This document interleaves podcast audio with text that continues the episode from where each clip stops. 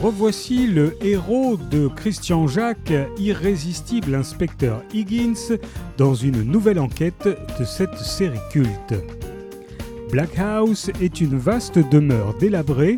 Léguée aux chiens de la reine récemment disparue, elle recèlerait, dit-on, d'incroyables trésors. Seul problème, on vient d'y découvrir dans la chambre noire le cadavre d'une jeune femme en robe de mariée. Pour le légiste, le décès remonte à plus de deux ans, et pourtant le corps est intact. Qui est-elle? S'agit-il d'une mort naturelle, d'un suicide ou d'un assassinat? Et comment expliquer la conservation du cadavre? Appelé à la rescousse, l'inspecteur Higgins pénètre dans une maison peuplée de maléfices et de forces obscures. Pour l'ex-inspecteur, l'enquête s'annonce très ardue.